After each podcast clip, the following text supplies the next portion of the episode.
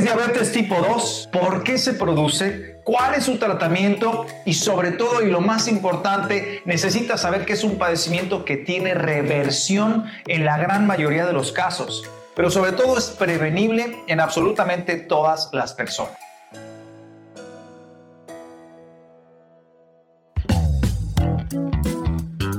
Bienvenidos a Health Radio, el podcast donde destacados expertos en diversos campos de la salud humana abordan los temas que más te preocupan y los que tienes curiosidad de conocer a fondo. Health Radio, el podcast de la salud. Yo soy el doctor Gerardo Ochoa, soy médico anestesiólogo cardiovascular con un enfoque en medicina funcional y en alimentación inteligente. Soy fundador de Big Welly junto con Karen, que es Health Coach en donde mediante un programa en línea nosotros les ayudamos a las personas a revertir diabetes tipo 2 en el mundo de habla hispana. Entonces, ¿qué sucede en el desarrollo de diabetes tipo 2? Porque este es un padecimiento que puede presentarse a cualquier edad. La carga genética influye un porcentaje muy bajito, ni siquiera llega al 10%, porque en realidad padecerlo está determinado más por los malos hábitos de vida de una persona. A diferencia de diabetes tipo 1, aquí no hay un tema de autoataque del sistema inmunológico. Más bien, este es un tema relacionado a lo que decide hacer una persona en su día a día. El padecimiento se va generando con los años por adquirir malas decisiones. La mayoría de las personas nacemos teniendo un cuerpo que es completamente funcional y adquirimos malos hábitos que son transmitidos de generación en generación. Pero ojo con esto porque son hábitos, no son genes. Es decir, el padecimiento se va generando con los años por adquirir malas decisiones. Y ojo también con esto porque esto se desarrolla desde la infancia. Por eso debes despertar hoy en ti la necesidad de cuidarte y también a los que más amas. El desarrollo de diabetes tipo 2 se da de tal manera que nadie se da cuenta. Se puede presentar en cualquier persona y tiene relación con los pésimos hábitos de vida que hemos aprendido. Por ejemplo, alimentos de muy, muy mala calidad cargados de azúcares, de edulcorantes, de fructosa, ese jarabe de agave que tanto nos han dicho que no nos causa daño, pues causa unos daños terribles, colorantes artificiales, grasas trans, etc. La gente hoy, además de todo, no se mueve, no hacen ejercicio como una rutina diaria, pero incluso muchos de los que hacen ejercicio justifican una mala alimentación porque creen que el ejercicio por sí solo es una solución el consumo elevado de alcohol, el consumo elevadísimo de tabaco, pésimos hábitos de sueño que influyen poderosamente en la dinámica que daña la funcionalidad del cuerpo, el estrés físico, el estrés emocional que se mantiene de manera crónica y que se vive todos los días, etc.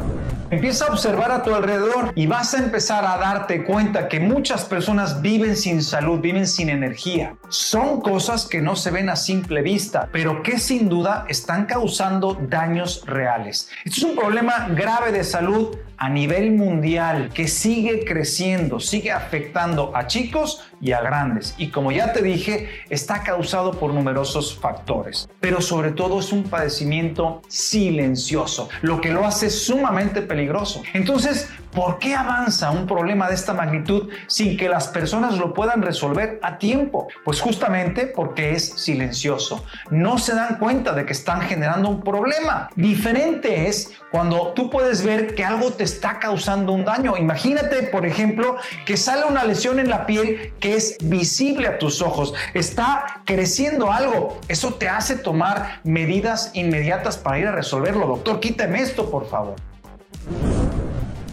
Pero muchos colegas médicos insisten en decirle a las personas que las mediciones de glucosa con un glucómetro solo las deben de hacer las personas que ya tienen el diagnóstico de la enfermedad. Por eso es que es silenciosa. Esta es una enfermedad que cualquier persona puede tener. Y si hoy contamos con las herramientas de medición, una gran sugerencia es que deberíamos de querer aprender a medir qué está sucediendo en nuestro cuerpo. De otra forma, entonces sí, el padecimiento seguirá siendo silencioso. Por eso siempre te diré, lo que no se mide, no se sabe.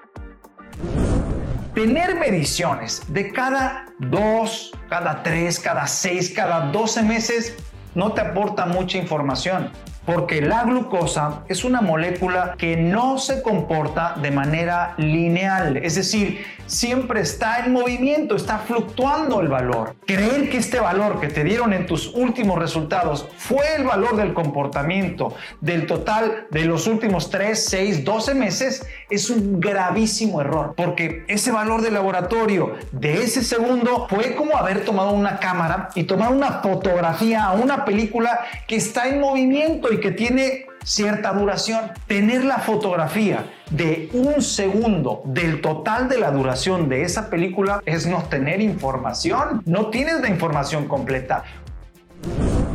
Porque la glucosa, repito, es una molécula que siempre está en movimiento. Ojo, padezcas o no padezcas de diabetes. Lo que en realidad deberíamos de querer saber es cómo se comporta durante el día y bajo todas las diversas circunstancias en las que una persona se desenvuelve. Por eso nunca va a ser lo mismo creerse saludable que saberlo, porque cuando una persona lo sabe, lo tiene con certeza y la certeza se mide. Entonces, el problema ahí deja de ser silencioso. Ahora, ¿Cómo lo sospechas? Bueno, hay muchos datos, pero te voy a dar algunos. Si hoy te cuesta trabajo retirar las cosas dulces de tu vida, incluso estás pensando con qué sustituir el azúcar, buscando edulcorantes, creyendo que ahí está la solución, mm, significa que tienes un problema. Si te pones de mal humor cuando no consumes ese producto cargado de malas opciones, si estás padeciendo de sobrepeso u obesidad o estás perdiendo mucho peso porque a lo mejor estás perdiendo masa muscular, a lo mejor si estás sufriendo de depresión, de angustia, de hiperactividad, mal humor, infecciones recurrentes y difíciles de tratar, vaginarias, urinarias, respiratorias, síndrome de ovarios poliquísticos, problemas menstruales, problemas en el embarazo, disfunción eréctil, infertilidad, hígado graso, niveles de ácido úrico descontrolados, niveles de triglicéridos y colesterol descontrolados. A lo mejor no tienes el hábito de hacer ejercicio, te da muchísimo sueño después de comer, no tienes energía, etc. Podrías estar desarrollando el problema. El páncreas es un gran órgano que tiene muchas funciones hermosas. Una de estas es secretar esta hormona que se llama insulina. Entonces, ¿qué sucede? Mira, en una persona que padece de diabetes tipo 2, eh, en el ejemplo del consumo de un carbohidrato, de la fuente que sea, se lo lleva a la boca, lo mastica, lo traga, lo lleva al estómago, empieza el proceso de digestión y después empieza el proceso de absorción del nutriente que hablando exclusivamente del carbohidrato, ahora dentro del cuerpo se utiliza en forma de glucosa. Bueno, la glucosa, la única forma de entrar a la célula, a menos que sea la célula muscular, eh, pues eh, lo hace a partir de las secreción de insulina. Entonces, cuando sucede esto, el páncreas libera insulina, toma la molécula de glucosa y la lleva a su sitio efector para ingresarla a la célula. Entonces, ¿en dónde está el problema? Aquí el órgano en cuestión sí funciona, por lo tanto sí se lleva a cabo esta dinámica. Entonces el problema real no es que el órgano no funcione, el problema real está por acá. Porque derivado de los malos hábitos de una persona, en donde hablando exclusivamente del tema de la alimentación, mientras más ingreso de carbohidratos haya, pues más tendrá que responder el páncreas a ese respecto. Si ingresan más carbohidratos, pues la glucosa va a aumentar más. Por lo tanto, el páncreas tendrá que liberar mucha más insulina para tratar de ingresarla a el sitio efector. Inicialmente, de hecho, el cuerpo resuelve esto. Pero esto es un padecimiento que se va generando silenciosamente con los años, poco a poquito, sin que la gente se dé cuenta. Incluso una de las formas de presentación de manera inicial es presentando hipoglucemias. Por eso muchas personas después de comer, en donde hay una alta cantidad de carbohidratos, lo que sienten es falta de energía, lo que tienen es sueño. Nuestro cuerpo es tan increíble que inicialmente, fíjate, a pesar del daño, el cuerpo responde, como liberando muchísima insulina.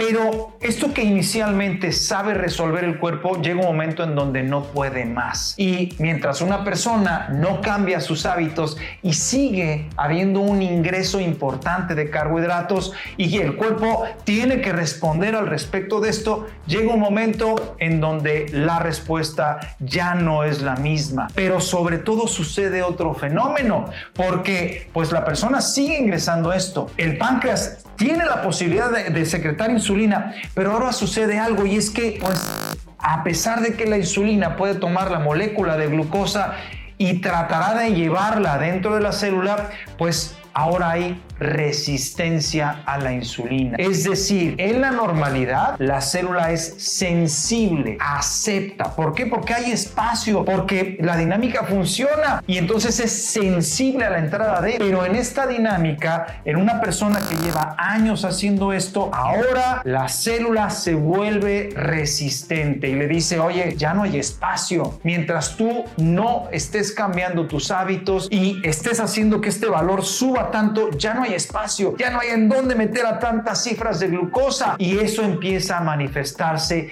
en mediciones que eventualmente, oye, fui a una, a una consulta médica y me dijo que mi cifra de glucosa está elevada, que estoy padeciendo de diabetes. ¿Cómo puede ser esto? Bueno, pues esto lo ha sido generando a partir de malas decisiones desde hace muchísimos años. ¿Qué significa esto? Que si no se resuelve, entonces esta situación empezará a generar graves daños de salud en el cuerpo.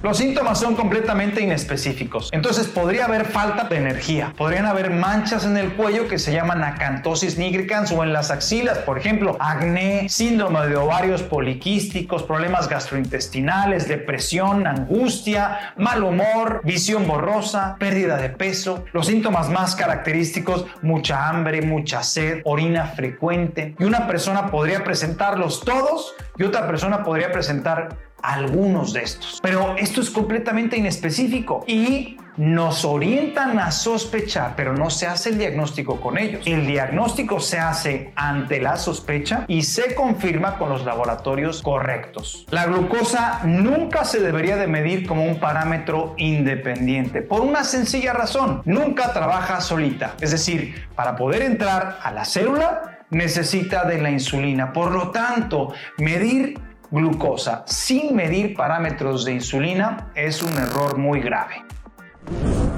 Además, existen otros parámetros de laboratorio que desde luego que nos agregan muchos datos, por ejemplo, el péptido C, la hemoglobina glucosilada, resistencia a la insulina, el ácido úrico, perfil de lípidos, examen general de orina, enzimas hepáticas, etc. Es común encontrar problemas agregados y tal es el caso, por ejemplo, de la presión arterial, valor que se eleva y que tiene una relación directa con el problema de resistencia a la insulina. Por eso, tener cifras elevadas confirma aún más esta problemática. Entonces, en la mayoría de los casos, cuando corriges el problema de diabetes, pues fíjate qué hermoso, también podrás corregir, por ejemplo, hipertensión. Por eso, cuando se determina correctamente que el problema no está en el páncreas, oye, es que esto nos abre una ventana de posibilidades hermosas para buscar la reversión del padecimiento, que en otras palabras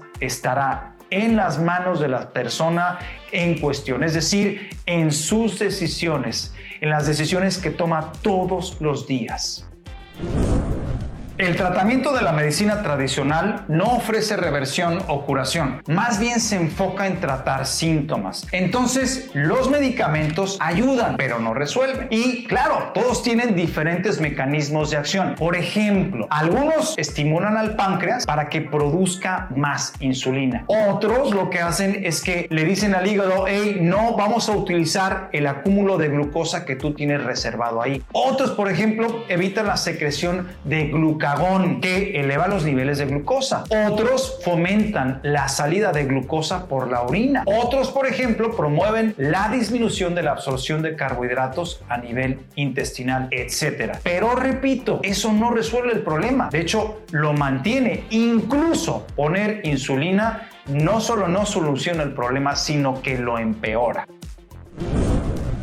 Entonces la única forma de resolver esto es cortando de raíz lo que genera el problema. Por eso, cuando una persona empieza a integrar ejercicio en su vida, cuando una persona comienza a gestionar el estrés o cuando una persona se empieza a dar cuenta lo importante que es dormir bien, eso hace que deje de disparar mecanismos bioquímicos que disparan la glucosa hacia la alza. Cuando una persona deja de consumir productos procesados, productos que elevan sus cifras de glucosa, eso definitivamente hace que los niveles de glucosa se gestionen de una manera mejor. Por eso la reversión comienza con el aprendizaje correcto.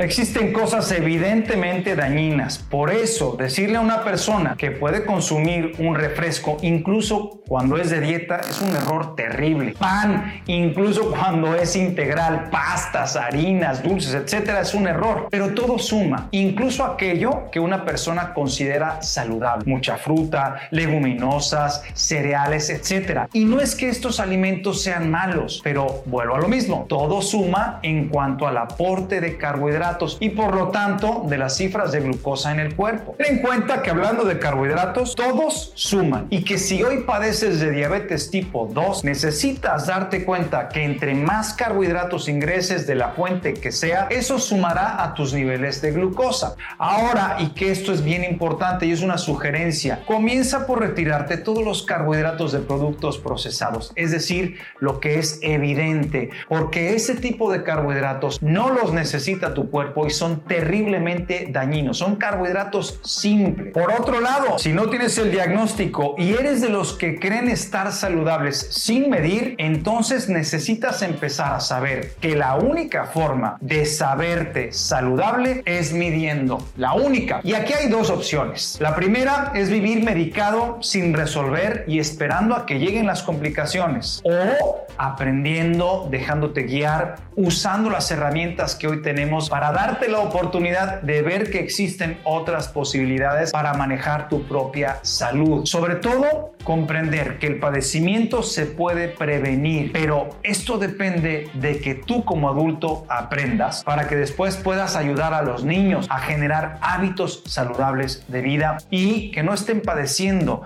lo que ahora como adulto nos queremos quitar.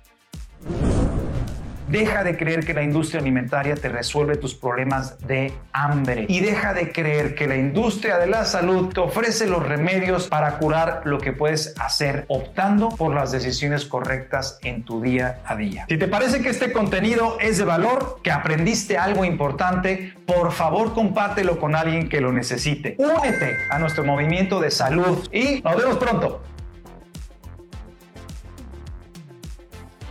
Esto fue Health Radio. Muchas gracias por acompañarnos. Te esperamos en el próximo capítulo del podcast, con más información especializada, invitados, novedades y sorpresas en temas de prevención y cuidado de salud humana. No olvides darle a like a nuestra página para mantenerte informado de todas las novedades que estamos preparando. Y compártela con tus amigos para que hagamos una comunidad saludable. Hasta pronto, cuídate mucho. Health Radio, el podcast de la salud.